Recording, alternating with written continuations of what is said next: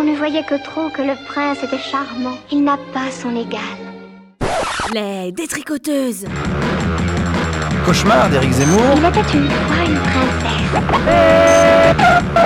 Tricot radiophonique, tissé à huit mains et quatre voix, qui parle des femmes avec un grand F ou un petit. Je poursuivrai mon action avec persévérance, avec détermination, sans me laisser distraire. Il y a trois verbes magnifiques dans la vie, c'est rêver, oser, créer. Une émission menstruelle, le premier samedi du mois à 17h. Rediffusion, le troisième samedi du mois à la même heure. Les détricoteuses, elles ne font pas que dans la dentelle. Bonjour à toutes et à tous. Vous êtes dans le salon des détricoteuses où nous réalisons une émission en chair et en os et ça fait tellement plaisir. Carrément, Aujourd'hui sur le plateau, on retrouve Julie. Salut Julie. Salut Et deux nouvelles contributrices. Salomé. Salut Pascaline. Bonjour, bonjour Et Milou. Bonsoir Claire, la quatrième mousquetaire, ne pouvait pas venir parce qu'elle a repris le travail. Donc Claire, vu que tu nous écoutes, on t'embrasse. Bon alors, qu'allons-nous détricoter aujourd'hui? Eh bien le mot mémé. Oui, ce mot a eu tellement de succès auprès de nos contributrices qu'on a programmé deux émissions. C'est marrant parce que tous les mots que nous avons en réserve chez les détricoteuses, celui-ci est presque le moins équivoque et nous ramène d'emblée à nos souvenirs d'enfance et aussi notre projection dans la vieillesse. Ce mot nous amène à nous identifier à nos mères, nos grands-mères, voire nos tatas et nos grandes tatas, etc. Et ça pose des questions. Que nous ont transmis ces femmes? Qu'est-ce qui est différent pour nous? Pourquoi vieillir fait peur? Peut-on être mémé et pas grand-mère? Que reste-t-il d'elle dans la mémoire collective? On a déjà appris dans des émissions précédentes que souvent la vie d'une femme laisse moins de traces. Alors pourquoi? Peut-être parce qu'elle Peut-être parce que c'est elle qui parle, qui raconte, qui transmette. Peut-être que ce qui fait souvenir, c'est quelque chose de plus présent, d'incarné, voire de charnel. Bon, en fait, je pose toutes ces questions, mais je sais pas trop. Moi, il me reste une grand-mère, et c'est mamie. Elle aime raconter les histoires de famille, pas les embrouilles, hein, euh, mais plutôt narrer la, géné- la généalogie familiale. Et elle parle bien, je trouve. Enfin bon, je vous laisse juge, écoutons. Tu m'écoutes? Ouais, je t'enregistre. Je te registre Ouais, depuis Tu tout à l'heure. Que je te raconte Ah bah tu sais, je pense que tu aurais plein de choses à me raconter, alors attends, Ah, oh je vais m'asseoir. Ma grand-mère, elle s'appelle Marie-Madeleine, née Dumas, femme Bouillot. et elle vit rue du Hameau dans le 15e arrondissement à Paris. Elle a 95 ans et elle vit encore dans son appartement avec mon grand-père. qui malheureusement ne peut plus marcher, étant donné qu'il souffre d'un Parkinson depuis une- plus d'une vingtaine d'années.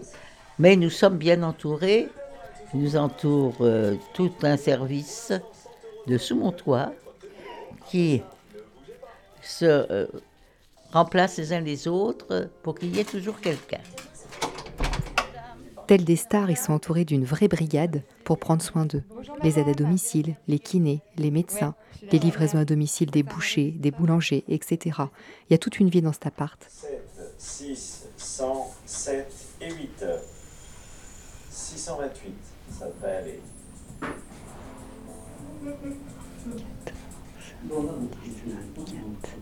Moi j'ai 624. Quand j'y vais, il y a toujours la télé allumée. Ça, c'était vraiment le symbole de la modernité pour eux.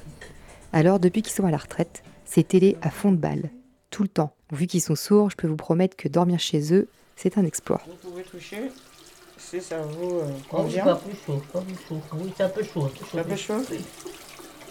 Oui, c'est chaud. Comment, Vous mettez du blanc, du froid? Voilà, ça y est. C'est bon Oui, Ça ah vous bah là, c'est un peu froid. Encore un, c'est froid, froid. Allez. C'est euh, moins chaud, un peu moins. Voilà, ça va aller. Ça vous convient va aller. Ça Non, non, c'est bien. Ça me chauffe pas de temps. Ouais. Qu'est-ce que ça vous fait du mot Ma grand-mère, je l'aime beaucoup. Je l'aime beaucoup parce que déjà, c'est la mère de ma mère. Et puis qu'elle a toujours été un peu avant-gardiste, en tout cas, c'est le souvenir que j'en ai eu.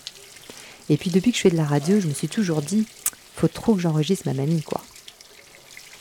Mais je pense que j'ai loupé de coche. Parce qu'à 95 ans, quand on nous pose des questions sur la société, sur le féminisme, sur toutes ces choses importantes de l'évolution d'une société, et ben moi, ma mamie, elle me répond toujours. Non, mais non, nous, c'était, c'était comme ça, c'était pas, il n'y avait pas, oh, ben, Mais bon, j'adore sa voix, j'adore sa façon de s'exprimer et sa coquetterie. J'aurais mes cheveux lavés, maintenant il va y avoir mon petit-fils qui va arriver, là, le, Ah le monégasque, et il va me voir avec mes bigoudis. Ce qui est le plus important pour elle, eh ben, c'est de cultiver la mémoire familiale. Alors elle a ses petits dossiers dans son petit bureau où elle trie les photos, les archives. J'essaye d'arranger un peu les affaires de famille pour que mes petits-enfants et arrière-petits-enfants puissent comprendre un petit peu dont ils, euh, de qui ils proviennent. Et j'ai fait une grande découverte lorsque sa sœur est morte. J'ai retrouvé tous les diplômes de mon arrière-grand-mère. Et ça, ma grand-mère, ça lui a beaucoup plu. Sa mission du moment, c'est de restaurer l'histoire de cette femme, et je trouve ça magnifique. Parce que c'est ce qu'on a presque moins que de l'autre. Donc j'essaye de rapprocher pour montrer euh, ce, ce qu'il en est. Voilà. Mais je ne sais pas si j'arriverai à faire tout ça avant de... Bon. Maintenant... Avant de, hop, avant de- hop. Voilà. Et puis euh, autrement, ma foi. Vous êtes dans les détricoteuses et on vient d'écouter Mamie, une petite contribution de ma part pour introduire l'émission Mémé 2, le retour. Donc c'est un peu un teaser, euh, parce qu'en fait elle m'a raconté hein, l'histoire méconnue de mon arrière-grand-mère, mais ça bah, vous le saurez plus tard, du coup.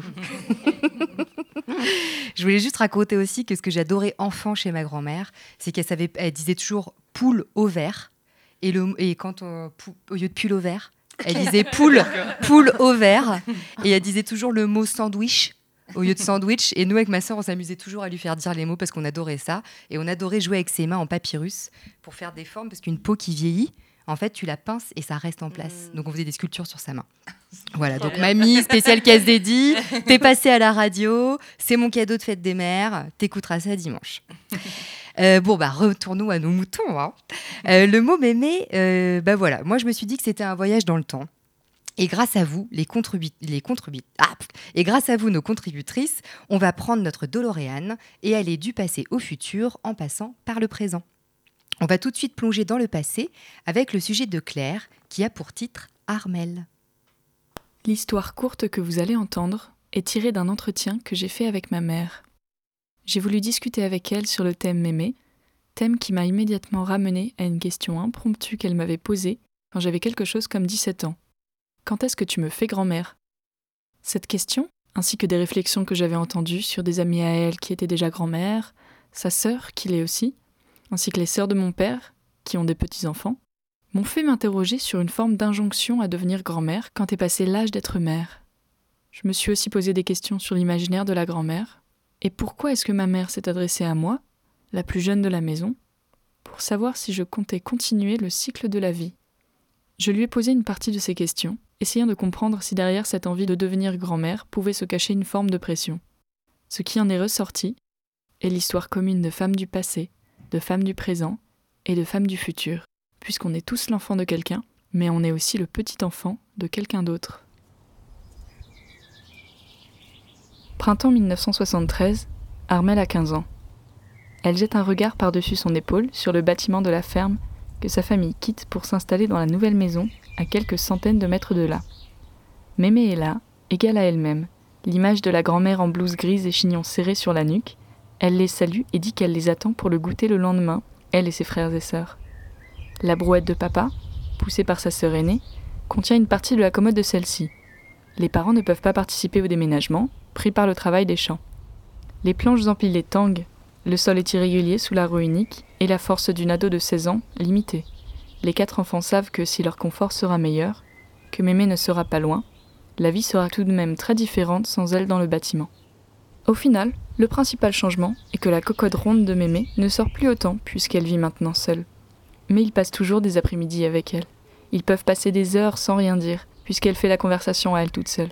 La pluie et le beau temps, les gens du village, le travail de la ferme, tout est sujet à monologue, pendant que les enfants mangent des petits gâteaux secs périmés qu'ils gardent toujours dans la même boîte. Parfois elle refait son chignon, et Armel et ses frères et sœurs, stupéfaits, découvrent la longueur incroyable de ses cheveux qu'elle ramène pourtant si facilement en un petit cercle bien net. Un après-midi, ils appellent Madeleine, l'amie de maman, pour savoir s'ils peuvent venir chez elle. Madeleine, c'est l'opposé de leur mémé, à la vie simple et sans chichi. Madeleine, elle demande qu'on prévienne quand on vient chez elle, pour qu'elle puisse se pomponner. Madeleine, elle vient de Paris, c'est une dame de la ville. Elle sent bon la poudre de riz quand on l'embrasse, et surtout, Madeleine, elle a des livres, des tas de livres. Chaque fois qu'elle va chez Madeleine, Armel se sent traiter en adulte, avec des opinions sur les livres qu'elle a lus, un avis qui vaut autant que les autres. Madeleine, elle est ouverte d'esprit, elle donne l'impression que la lecture apporte quelque chose, et pour autant elle prend soin de son apparence. Madeleine, elle donne un autre exemple de vie.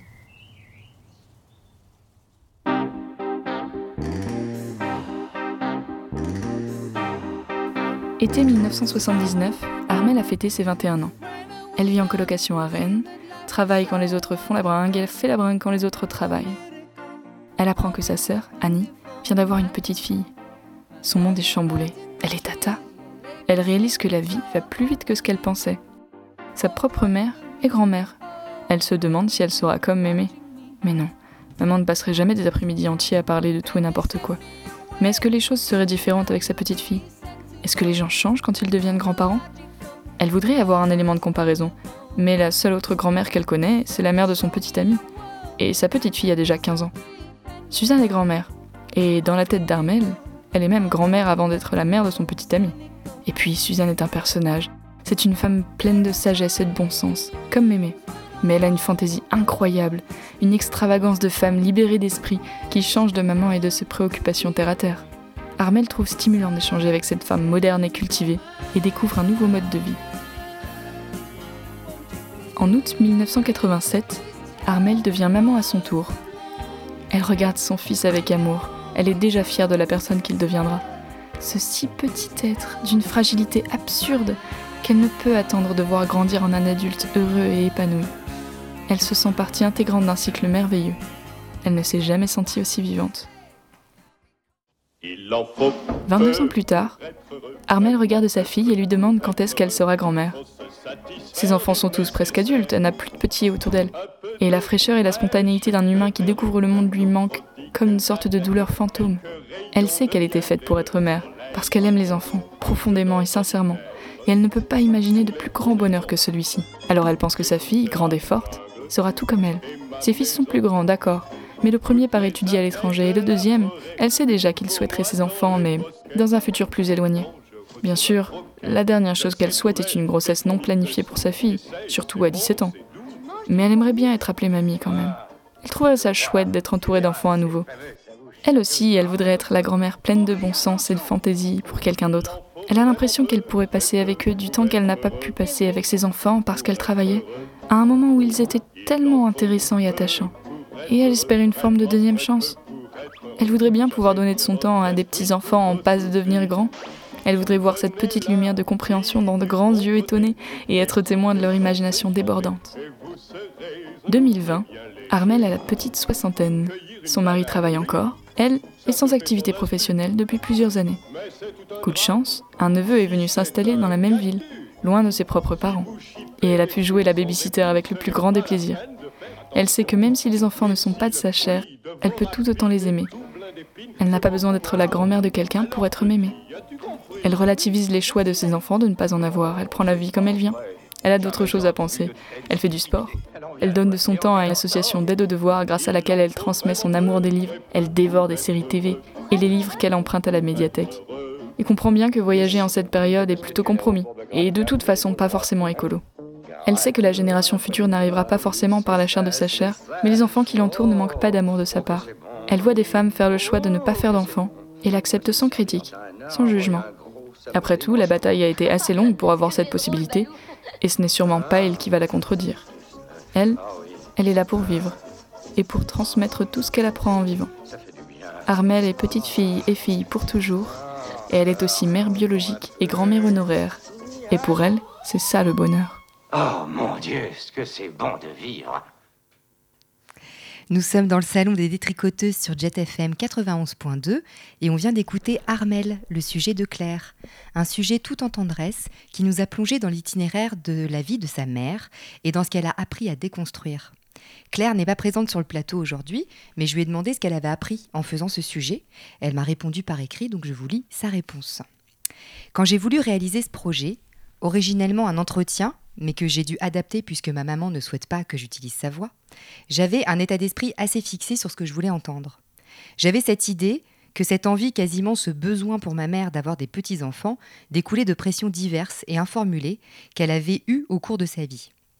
Je voulais mettre en lumière une injonction presque inattendue, informulée, et pourquoi pas aider ma maman à comprendre qu'elle n'avait pas besoin de ça pour être heureuse. À la place, j'ai enregistré une belle leçon de vie et d'humanité de la part de quelqu'un qui a su évoluer, s'adapter à des dizaines de situations émotionnelles différentes et rester la même personne quand même, droite dans ses opinions.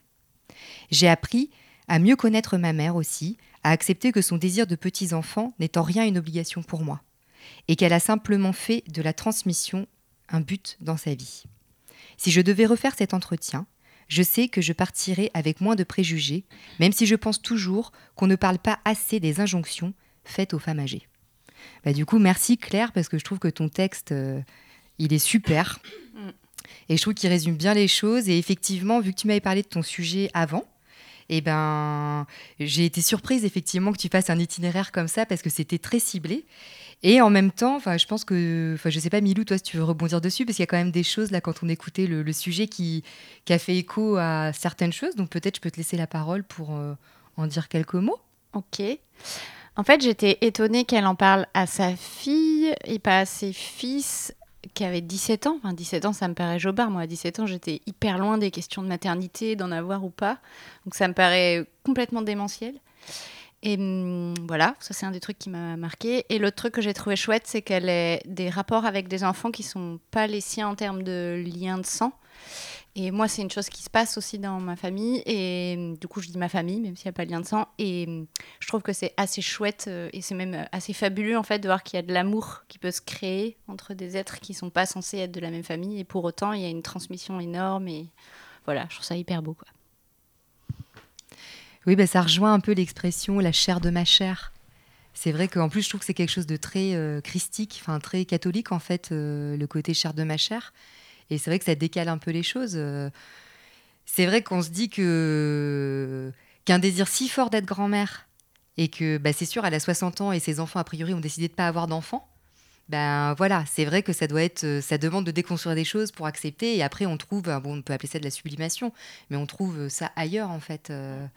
Et, je trouvais ça intéressant, parce qu'en écoutant le sujet, je me disais que oui, ça parlait quand même de ça, de, du fait d'être mère, de, de, se séparer de l'autre. Et que je trouve que c'est très très beau quand Claire, elle explique un petit peu les, les, les petits bouts de corps comme ça, les petits yeux, de savoir. Enfin, c'est vrai. Enfin, moi, j'ai une mère. Euh, enfin, j'ai une mère très mère qui évolue aussi. Et c'est vrai qu'il y a quand même ce côté-là euh, d'une espèce d'addiction à l'enfance. Il y a, quelque chose où, la naïveté de l'enfant, il y a quelque chose chez l'enfant qui, crée quand même un espèce d'envie de, répétition. Enfin, je ne sais pas ce que vous en pensez, mais j'ai trouvé que c'était assez, assez clair dans, ce qu'elle pouvait écrire dans son sujet. quoi. Moi, je me disais que ça devait être un petit peu culpabilisant, en fait, au bout du compte. Enfin, je trouve qu'on a tout le temps un peu ce truc-là de culpabilité, de se dire, bah, qu'est-ce que j'ai fait Qu'est-ce que j'ai loupé, entre guillemets euh, pour que mes enfants, aucun en plus, elle en a trois, j'ai l'impression, ne veuillent avoir d'enfants. C'est que j'ai pas donné un bon modèle, c'est que j'ai pas donné cette envie d'avoir des enfants et tout. Et voilà, je me disais que ça peut-être. Euh, voilà, je trouve que c'est fort d'avoir réussi aussi à, se créer autre chose et à rebondir. Euh, et voilà, et je trouve que c'est aussi un des, un des travaux, un des, en tant que mère, toi, de réussir à dépasser ses propres envies ou ses propres culpabilités tout ça. Voilà. Ah, j'ai envie de rebondir sur ce que tu dis. En fait, c'est trop bien parce que moi, du coup, cette notion de culpabilité, je l'avais pas et je me disais plutôt, waouh, c'est fou, cette femme, elle a euh, accompagné, élevé des enfants qui sont suffisamment autonomes pour remettre en cause des normes hyper fortes, quoi. L'injonction à avoir des enfants, euh, c'est quand même un truc euh, qui est hyper prégnant, quoi. Du coup, je me disais, voilà, quoi, la liberté d'esprit, la, la capacité à prendre des choix autonomes, elle a bien bossé, quoi et la liberté aussi d'accepter que oui, ses enfants, euh, parce que même si elle, elle veut être grand-mère, elle accepte finalement euh, qu'elle ne le sera peut-être pas euh, par les liens du sang. Et moi, j'ai dans mon entourage proche des mères qui mettent la pression à leurs filles pour que- en disant vraiment, mais comment ça, euh, pourquoi tu me fais pas grand-mère Euh, euh, Autour de moi, on parle, qu'est-ce que vont dire les autres Je suis même pas grand-mère, etc. Et c'est une pression énorme. Alors déjà, on- enfin, il y a une pression pour faire des enfants en général, mais en plus, le fait d'être grand-mère, là, là, du coup, c'est pas le cas finalement. Moi, j'avais pensé que ça allait être plus le cas. Finalement, cette femme a l'air très ouverte d'esprit, mais ça n'a pas l'air le cas tout le temps. Et Mm. je trouve ça hyper dur d'avoir une double pression, quoi. Mm. Mais c'est beau justement que Claire, elle ait pu découvrir ça de sa mère. Parce qu'en fait, au départ, elle était dans l'idée qu'elle était prise là-dedans et finalement, elle a, elle a découvert une autre femme en fait. Merci les détricoteuses quand même. Bah, tout à fait, je veux dire, cette émission est très utile. Oui, je pense que cette femme s'est aussi découverte autrement, quoi. Ah, c'est l'impression que ça donne, je trouve. Euh, Elle, elle, elle se créait autour de l'enfance et tout ça. Elle s'est rendue compte que c'était pas possible. Elle a réussi à créer autre chose. Je trouve ça hyper beau, quoi. Mm. D'ailleurs, il y a deux figures qui s'opposent, là, je viens d'y penser, sur les, les grands-mères au départ. Parce qu'il y a vraiment la grand-mère ménagère, sans, sans que ce soit critique, hein, la, la mémé en blouse, casse à cocotte, qui est vraiment... euh, Et puis il y a l'autre, je, je sais plus si c'est une tante ou une grand-mère, Madeleine. Alors elle qui est plutôt, euh, voilà, qui est, qui est plus dans un autre mode et qui lui apprend la littérature, qui lui... Suzanne. Il y a Suzanne... C'est Suzanne, c'est la pote, je crois. Bref, on Ah s'en oui. fout, pardon. Alors moi, il me semblait qu'il y avait une Madeleine. Mais bon, bref. Du coup, c'est intéressant parce qu'on voit que quand même dans son itinéraire de jeune fille, il y a deux rencontres. Et elle a fait un choix. Et finalement, elle a fait le choix aussi de l'amour des mots et de transmettre l'amour à travers de ça. Donc je trouve que c'est voilà, je trouve que c'est magnifique. Donc les filles, passons au présent avec le sujet de Salomé qui nous amène euh, à aller voir au-delà des murs des EHPAD. On écoute et on se retrouve tout de suite après. L'infirmière, c'est celle qui est là à 7h du matin, qui vient dire bonjour, qui ouvre les rideaux et qui, qui est là bah, jusqu'à 20h le soir quand ils vont dormir. quoi. J'ai Mes patients, je les vois 15 fois par jour. Quand je suis chez moi, des fois, euh, bah, je me dis, mes petits patients, quand même, ils vont bien ou pas? J'envoie un message à ma collègue euh, qui est le jour d'après, qui va me dire, ouais, c'est bon, tout va bien. On communique énormément. C'est pas que des soins infirmiers, c'est pas que des prises de sang, c'est pas que faire les choses euh, qui font mal, quoi, qu'ils aiment pas. Mathilde a 20 ans. Elle est étudiante infirmière depuis deux ans. À côté d'elle, sa tante Marie a vécu sa première expérience dans le monde médical en tant qu'agent des services hospitaliers. L'une connaissant bien les EHPAD et l'autre ayant découvert un service gériatrie en clinique, je leur ai demandé comment elles étaient. Nos mamies, nos mémés. Dans ces lieux, on ne met pas souvent les pieds. Est-ce d'avoir trop ri que leur voix se lézarde quand ils parlent d'hier. Et d'avoir trop pleuré que des larmes encore leur perlent aux paupières. Et s'ils tremblent un peu, est-ce de voir vieillir la pendule d'argent qui ronronne au salon, qui dit oui, qui dit non, qui dit je vous attends. Pour toi, c'est comme. euh, Est-ce que c'est comme s'occuper des enfants? Non, il y a des différences quand même. Non, moi j'ai justement énormément eu cette comparaison. Ils ont des comportements d'enfants. Ouais. Moi j'en ai eu beaucoup, ceux qui perdent la tête un peu. En Mhm. isolement en plus, ça exacerbe tout- toutes les pensées, tout. Donc t'en as qui, euh, qui réclamaient leurs parents. C'est comme des enfants qui demandent papa et maman. C'était. euh, ça, j'ai eu. Euh, quelque chose que j'avais jamais entendu. euh, Pas leurs enfants, pas leurs petits-enfants, mais leurs parents qui sont décédés. Forcément, on s'imagine quand on voit la personne de 90 ans que ses parents sont décédés.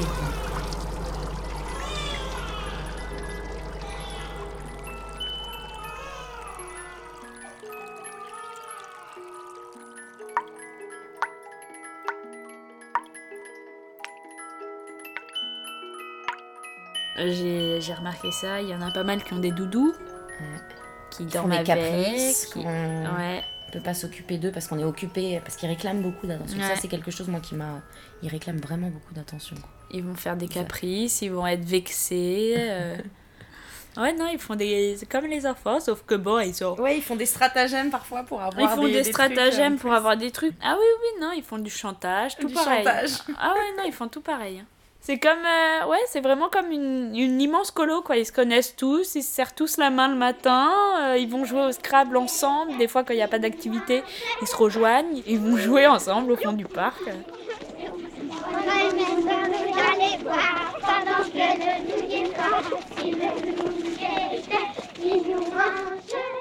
T'as jamais peur que par ton comportement, il puisse se sentir infantilisé Quand on rentre dans la chambre, on sait à peu près à qui on a affaire, Ouais. quoi.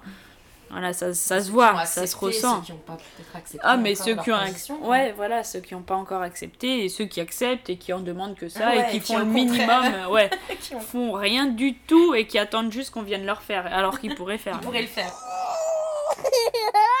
Plein de fois, les infirmières m'ont dit Ça, je sais que vous savez le faire tout seul, donc vous m'appelez pas pour ça. C'est ça. Est-ce que par exemple, euh, tu pourrais me raconter euh, une histoire euh, de mémé qui t'a marqué euh, Attends, je réfléchis. Oh si, ma petite mamie. Ah, ma petite mamie, elle était très atteinte de troubles cognitifs, mais euh, c'était notre petite mamie du service. Elle déambulait dans toutes les chambres, elle allait chercher, voler tous les trucs qu'elle trouvait. Et un jour, je rentre dans sa chambre vers 7 heures pour aller la réveiller. Elle me montre une montre qu'elle a volée à son voisin de chambre et elle me dit... euh, vous pensez que je peux la garder et qu'il va pas venir la récupérer? J'ai dit oui, oui, c'est bon.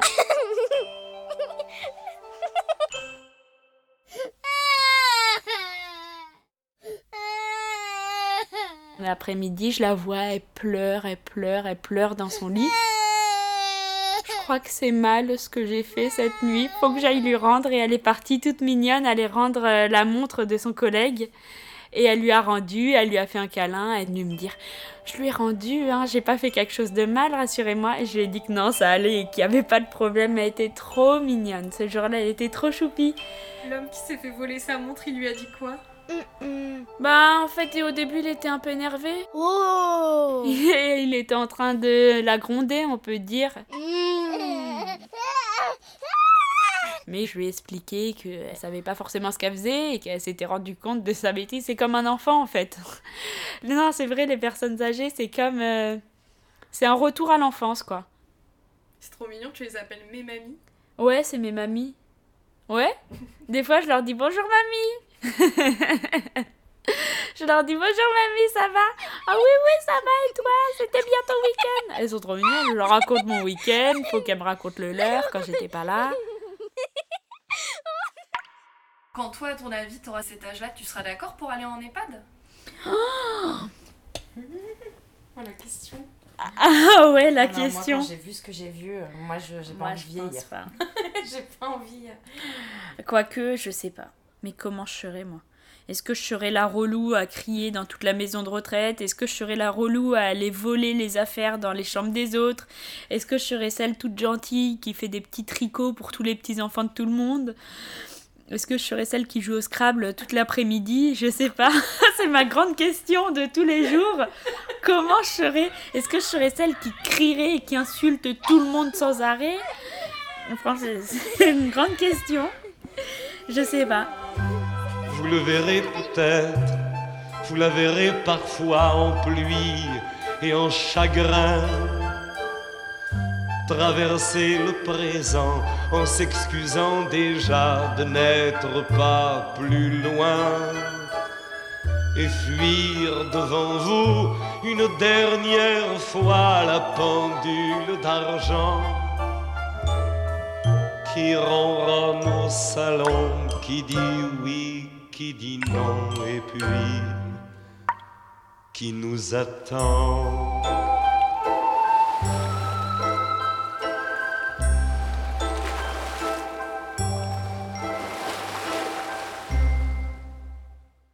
C'était Mes mamies de Salomé et vous êtes toujours bien installés dans le salon des détricoteuses sur Jet FM 91.2. Merci Salomé pour ce subtil sujet sur la vieillesse et d'avoir pour ma part conjuré la peur en interprétant la vieillesse comme un retour à l'enfance. Alors forcément ça donne envie de faire un petit quiz, mais quelle vieille serons-nous? Alors A, A la relou, B la gentille, C l'intello, D l'absente, E la virulente ou F tout à la fois. Alors, qu'en pensez-vous, les filles? Perso, je suis déjà la relou et l'intello, alors après.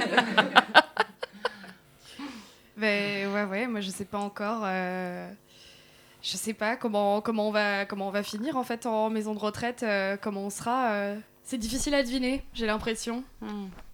Moi aussi, je- en fait, je pense qu'en fait, la vieillesse, et notamment euh, les maisons de retraite et tout, ça nous met beaucoup face à une, une énorme fragilité, en fait.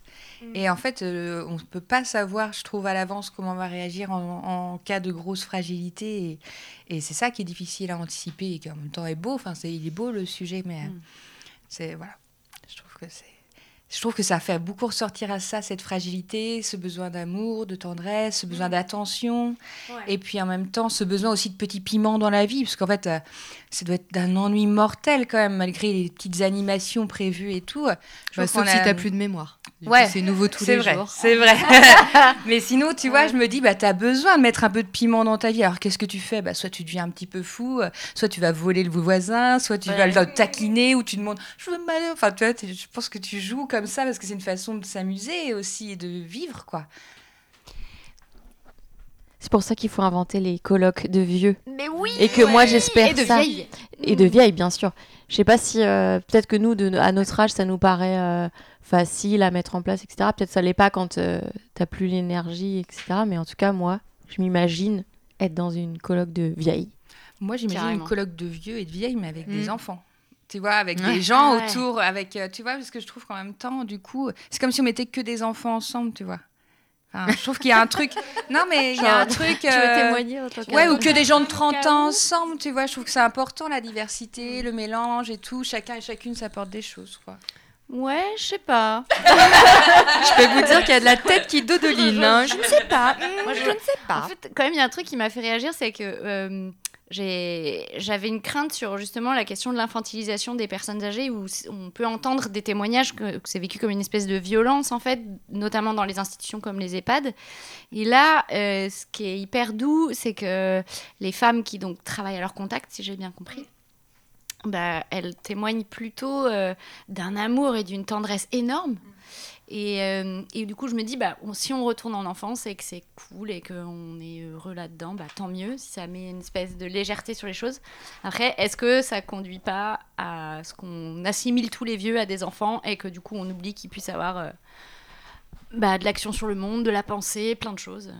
Mais c'est vrai qu'il y a un petit peu cette question. Après, là, euh, quand Mathilde m'en parlait, dans les EHPAD, elle a l'air d'être beaucoup au contact euh, de gens qui ont des, des troubles cognitifs, euh, qui ont, qui voilà, qui ont des, des complications qui font déjà qu'ils ont besoin qu'on s'occupe énormément d'eux.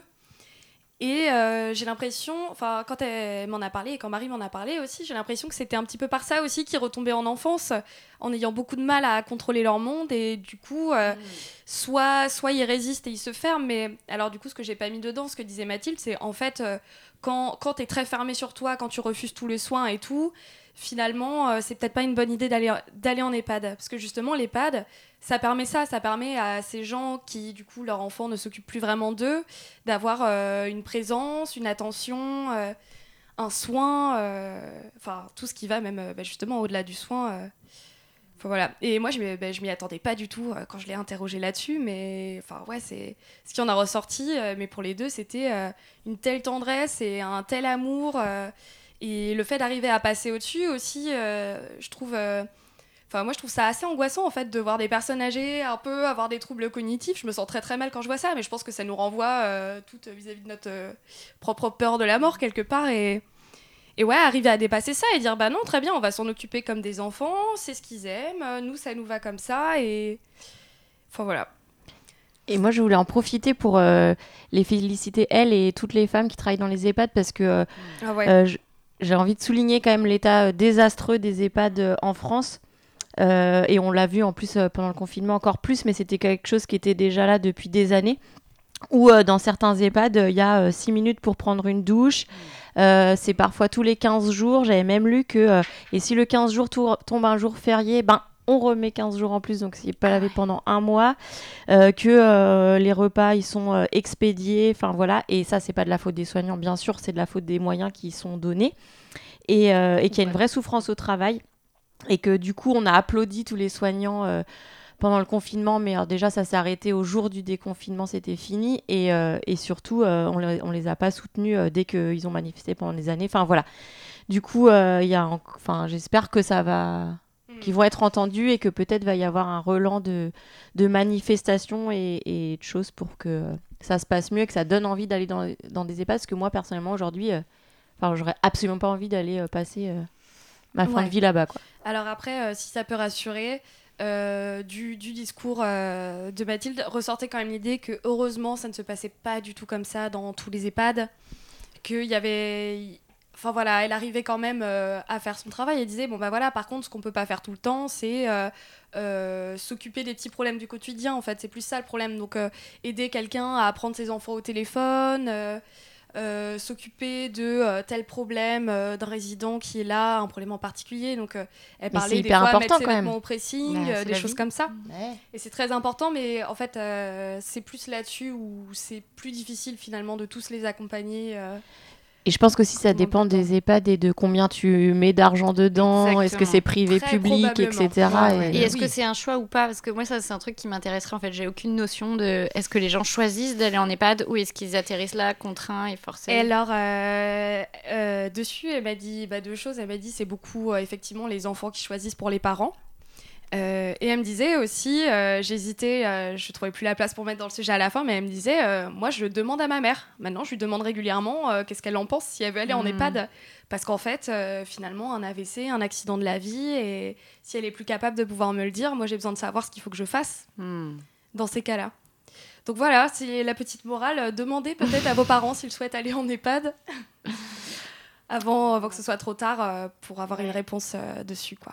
Voilà. Bah oui, c'est important parce que souvent, euh, souvent c'est violent quand ça se présente. Mm.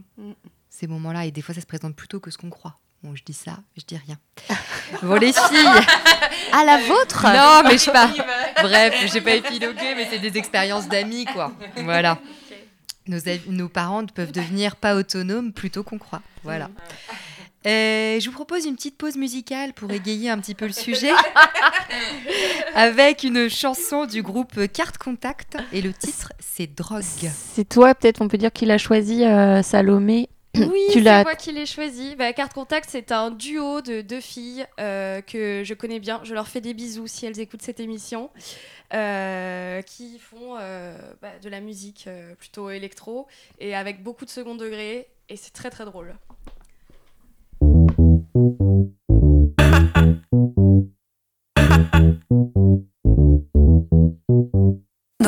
Rien n'est fait pour les vieux. Pourtant, c'est rassurant, les vieux. Parce qu'on sait que c'est eux qui vont mourir avant. Quand tu les vois direct, tu te sens surpuissant. Surtout quand ils chancellent dans le couloir du train. Leurs petites mains crochues qui s'agrippent au fauteuil. Pas facile d'être vieux, en plus, ils comprennent rien.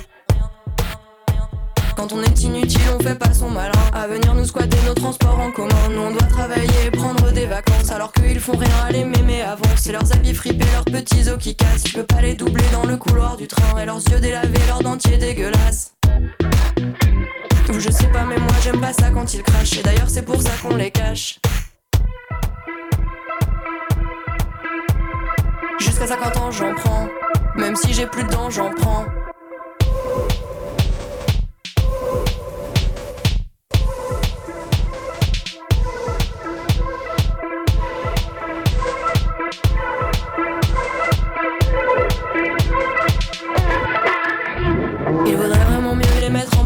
Mais dans le train rien n'est fait pour les pauvres.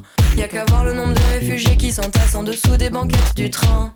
Au lieu de faire la fête chez Patrick Sébastien. Et puis tous les malades dans les hôpitaux, doigts de pied en éventail, moi aussi je veux bien me la couler douce, avoir des infirmières qui m'apportent des médocs dans des blouses trop serrées, au lieu de prendre la coque au petit déjeuner. Les pauvres savent pas danser, ils cassent l'ambiance des fêtes, et d'ailleurs c'est pour ça qu'on les jette.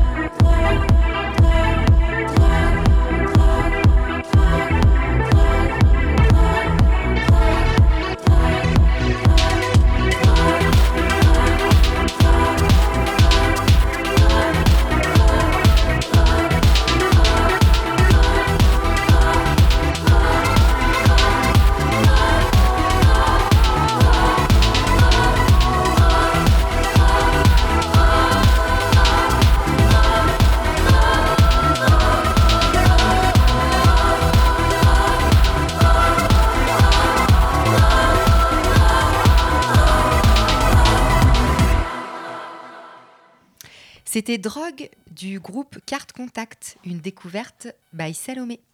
Vous surfez sur les ondes de Jet FM en compagnie des détricoteuses dans notre émission Mémé 2, avec Julie, Salomé, Pascaline et Milou. Notre voyage dans le temps se poursuit et allons maintenant dans le futur avec Milou et Pascaline qui nous ont concocté une science-fiction écoféministe qui a pour titre Les Amamizones. Les filles, est-ce que vous souhaitez dire quelques mots? Rapidement, on a fait ça, on y a réfléchi, on a coécrit, on s'est parlé les trois dernières semaines en période encore confinée. On peut pas dire que le moral était complètement énorme et du coup on a eu envie de voyager dans le temps et dans l'espace et de vous emmener avec nous dans un monde parallèle euh, trop chouette.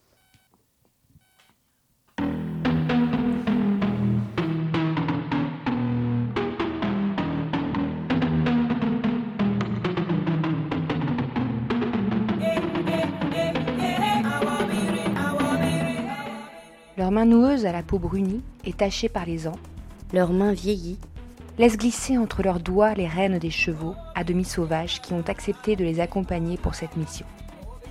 Yel le guette. L'autre n'est pas loin. Leurs articulations les font souffrir.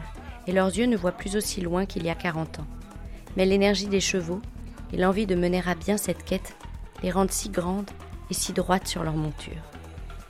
Et elles sont majestueuses et naturellement à leur place. Krakong a les cheveux courts, très courts, presque rasés. C'est Chomu qui lui a rafraîchi la tête pour qu'elle soit bien à l'aise. Oshin arbore quant à elle une longue chevelure qu'elle laisse flotter telle une flamme blanche. Sa chevelure cache parfois ses yeux profondément noirs et augmente alors l'espace de ses perceptions. Yel est le vent. Ne veulent pas, ne tuer, veulent le pas Yuki. tuer le Yuki. Seulement le voir, Le et protéger le clan. et protéger le clan. Krakon se rappelle de sa vie d'avant. Celle où l'humain voulait dominer les autres êtres vivants.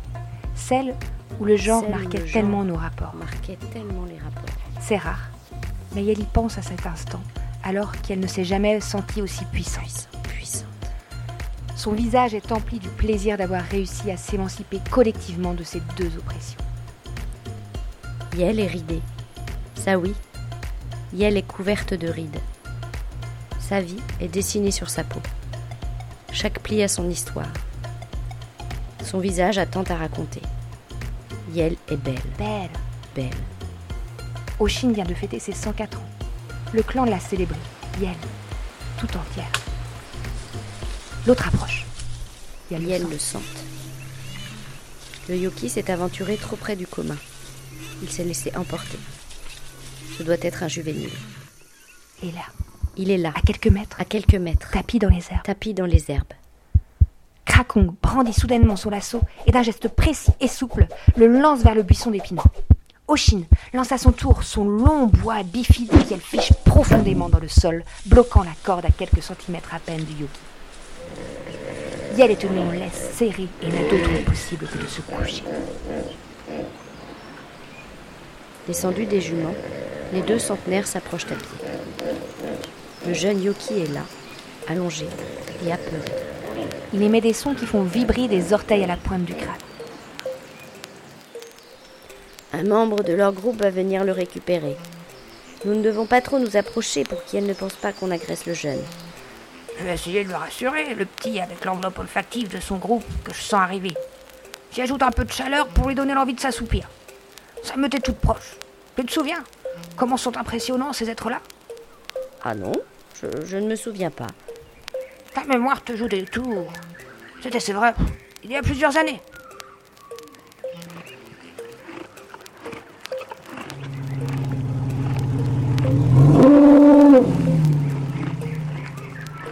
Waouh C'est ça un Yoki adulte Ça ne ressemble en rien aux mignonnets mammifères que nous avons devant nous.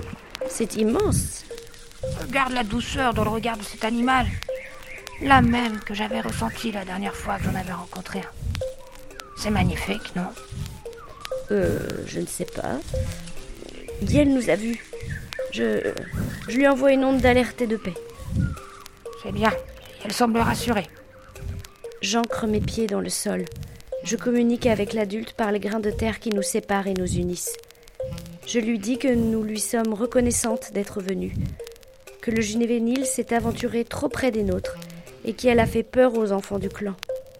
Je lui demande si elle attend quelque chose de nous. Oh non, mais attends là. On va pas lui préparer à dîner non plus?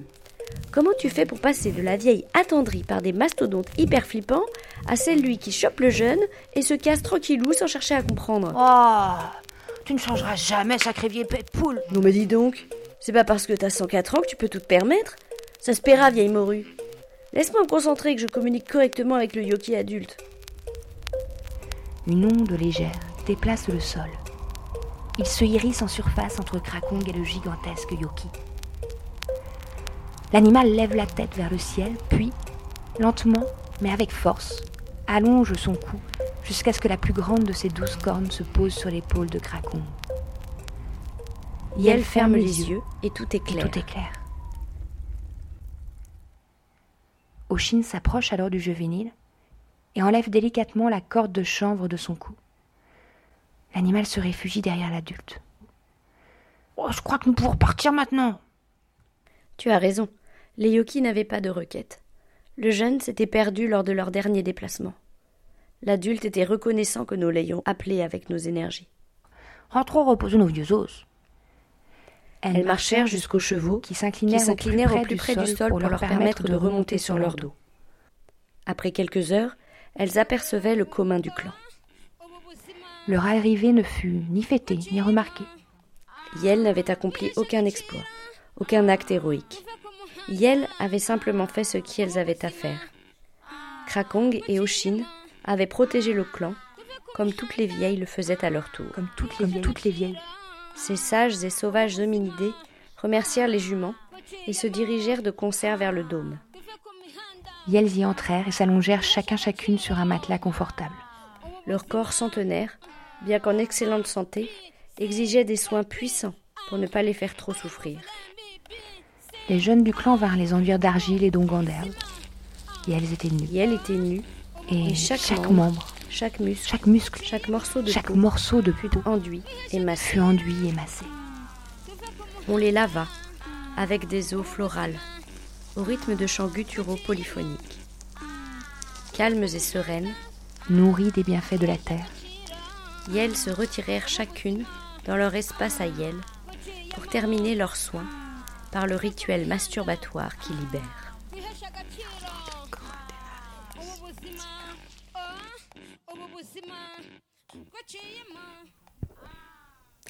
C'était les Amamizones réalisés par Milou et Pascaline. On sort de la forêt pour retourner dans le salon des détricoteuses sur Jet FM. Et Julie, je pense que tu voulais reprendre le micro. Oui. Alors déjà, merci pour, de nous avoir fait une fiction parce que c'est pas souvent qu'on en a dans les détricoteuses. Et c'est quand même un genre qui est hyper agréable. Et en parlant de genre, euh, est-ce que vous pouvez nous, nous, faire, enfin, nous parler un petit peu de votre choix du Yel, qui est donc le, un mélange du il et du elle en un seul mot. Donc euh, on avait envie de s'inventer un futur où euh, les mémés euh, étaient heureuses et que c'était chouette pour tout le monde. Et du coup dans ce futur forcément la question de genre se posait beaucoup moins ou pas du tout même. Et du coup on n'avait pas envie de poser que c'était forcément des femmes quoi en fait. Et c'est pour ça qu'on a choisi Liel pour euh, en fait euh, bah, peu importe si c'était un homme une femme euh, c'était là c'était des vieux vieilles vieux vieux, vieilles vieilles, vieilles.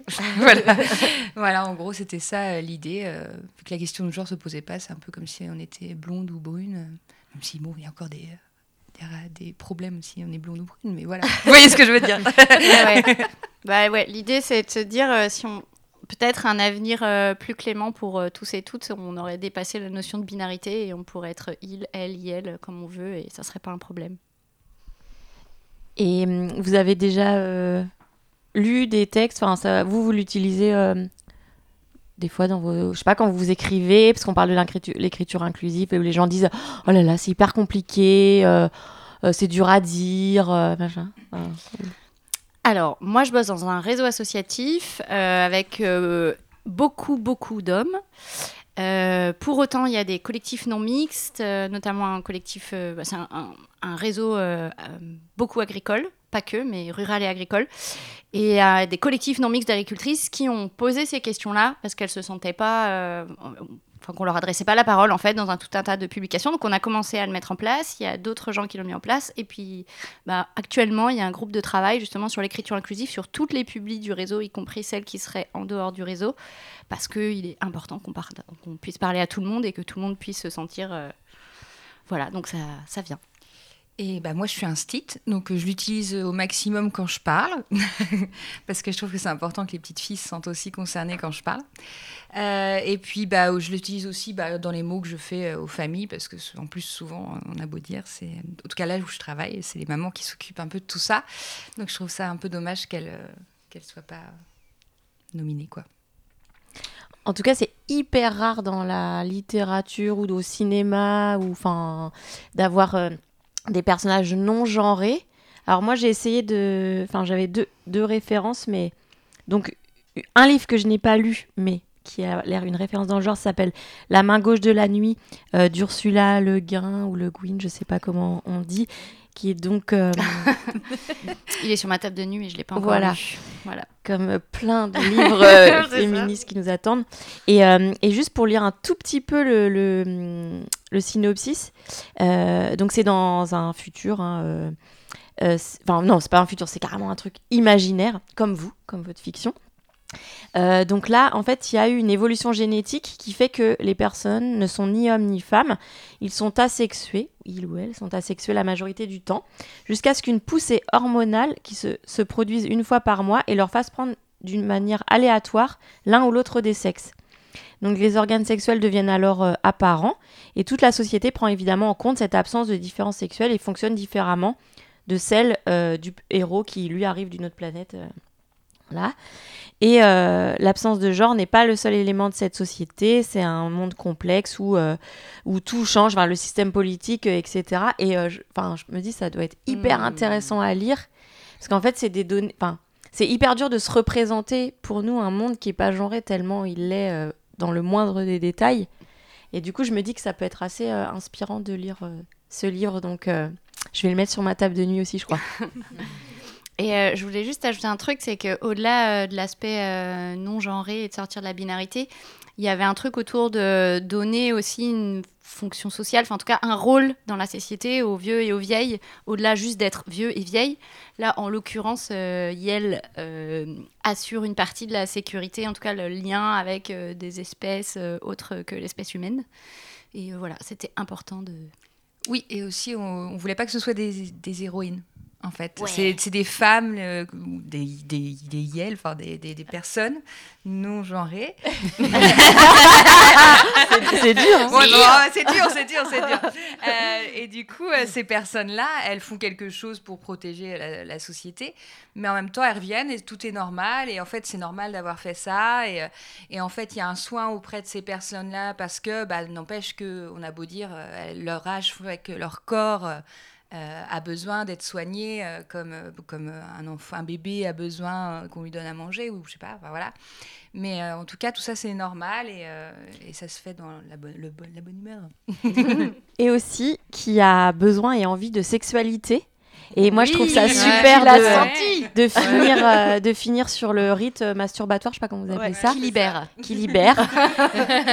Parce que c'est quand même une question très taboue euh, chez les vieux et les vieilles, alors que, euh, bon, je pense que ça, enfin voilà, la, la libido peut, peut s'entretenir et durer très longtemps.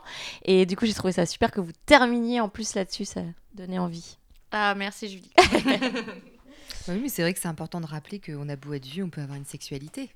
En Ouais. fait, parce que c'est vrai qu'on Oui. oublie. euh, D'ailleurs, on se posait la question, Salomé, dans ton sujet, quand ils vont jouer au fond du parc. On s'est dit qu'ils jouaient peut-être à touche pipi. Au fond du parc, euh Mystère, Non, c'est pas- mystère. Mais alors, euh, par contre, effectivement, Mathilde m'avait raconté que euh, il, euh, il et elle se, ont l'air de se draguer un petit peu entre eux. Et, euh, et oui, et qu'ils y pensent et qui qui se font belles et beaux pour se plaire. Et voilà, il y a un jeu quand même là-dessus. Là, Ah ouais. Ça fait partie de la ça. vie depuis tout le temps. Quoi. Du coup, là, c'est vrai qu'on s'est mixé le double tabou, sexualité des personnes âgées et masturbation féminine. Pim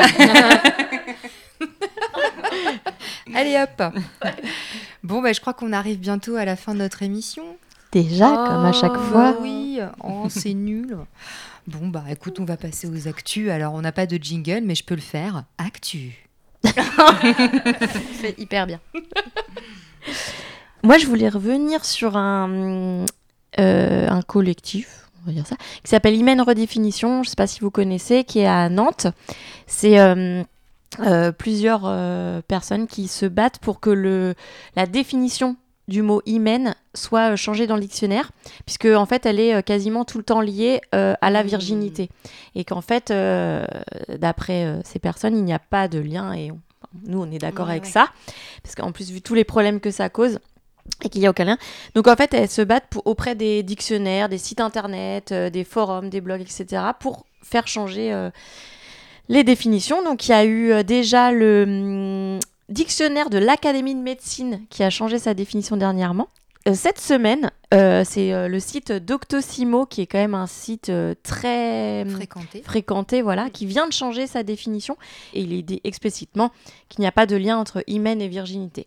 Donc du Ah, coup, c'est une belle euh, victoire, Ah ouais, hein. punaise. voilà.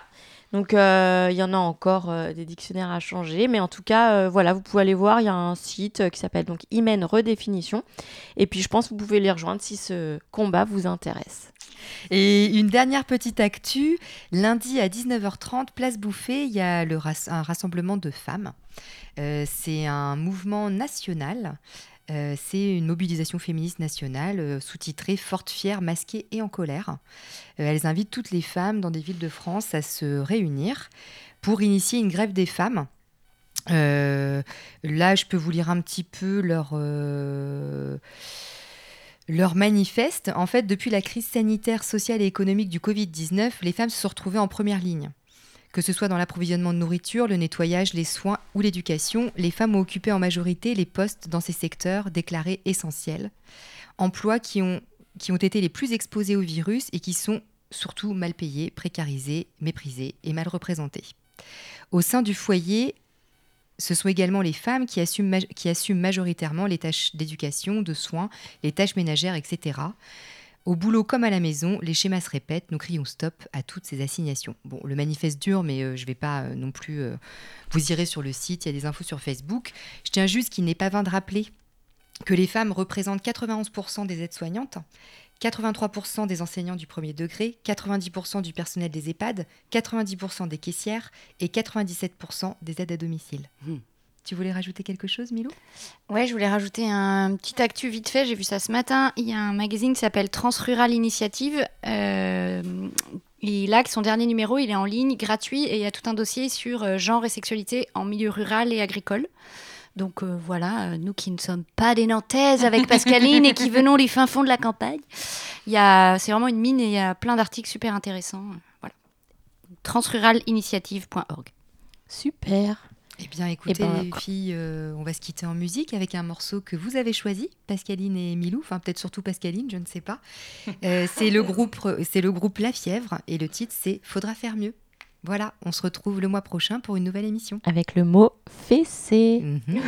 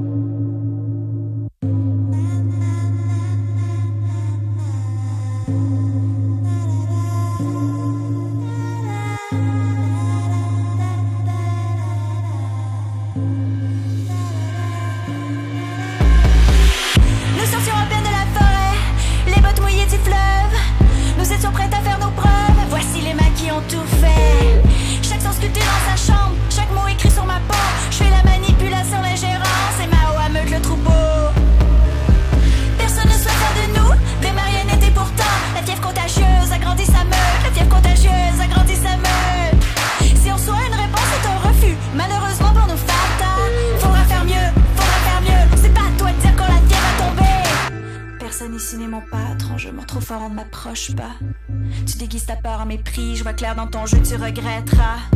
Pendant que d'autres passent par derrière, nous défonçons les portes. Désolé pour les copeaux sur le tapis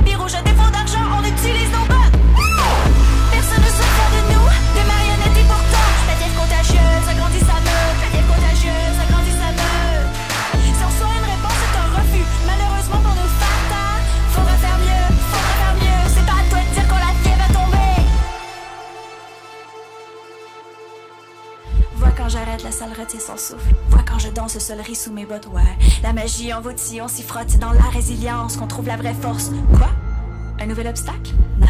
Nouvelle motivation. L'objectif n'a jamais été l'approbation. Nous, plus on nous dit non et plus on s'entête. Je suis pas inquiète par les sacrifices. Je suis dur à troubler, tu ne m'impressionnes pas. J'ai pas peur des bleus, j'ai pas peur du rouge. La douleur accommode la violence en moi. La contagion s'étend à toutes sortes de bêtes. Le bruit de leurs bottes fait trembler les murs. Nous sommes entre leurs mains. S'éclipser serait dur, comprendre quand la fièvre va tomber.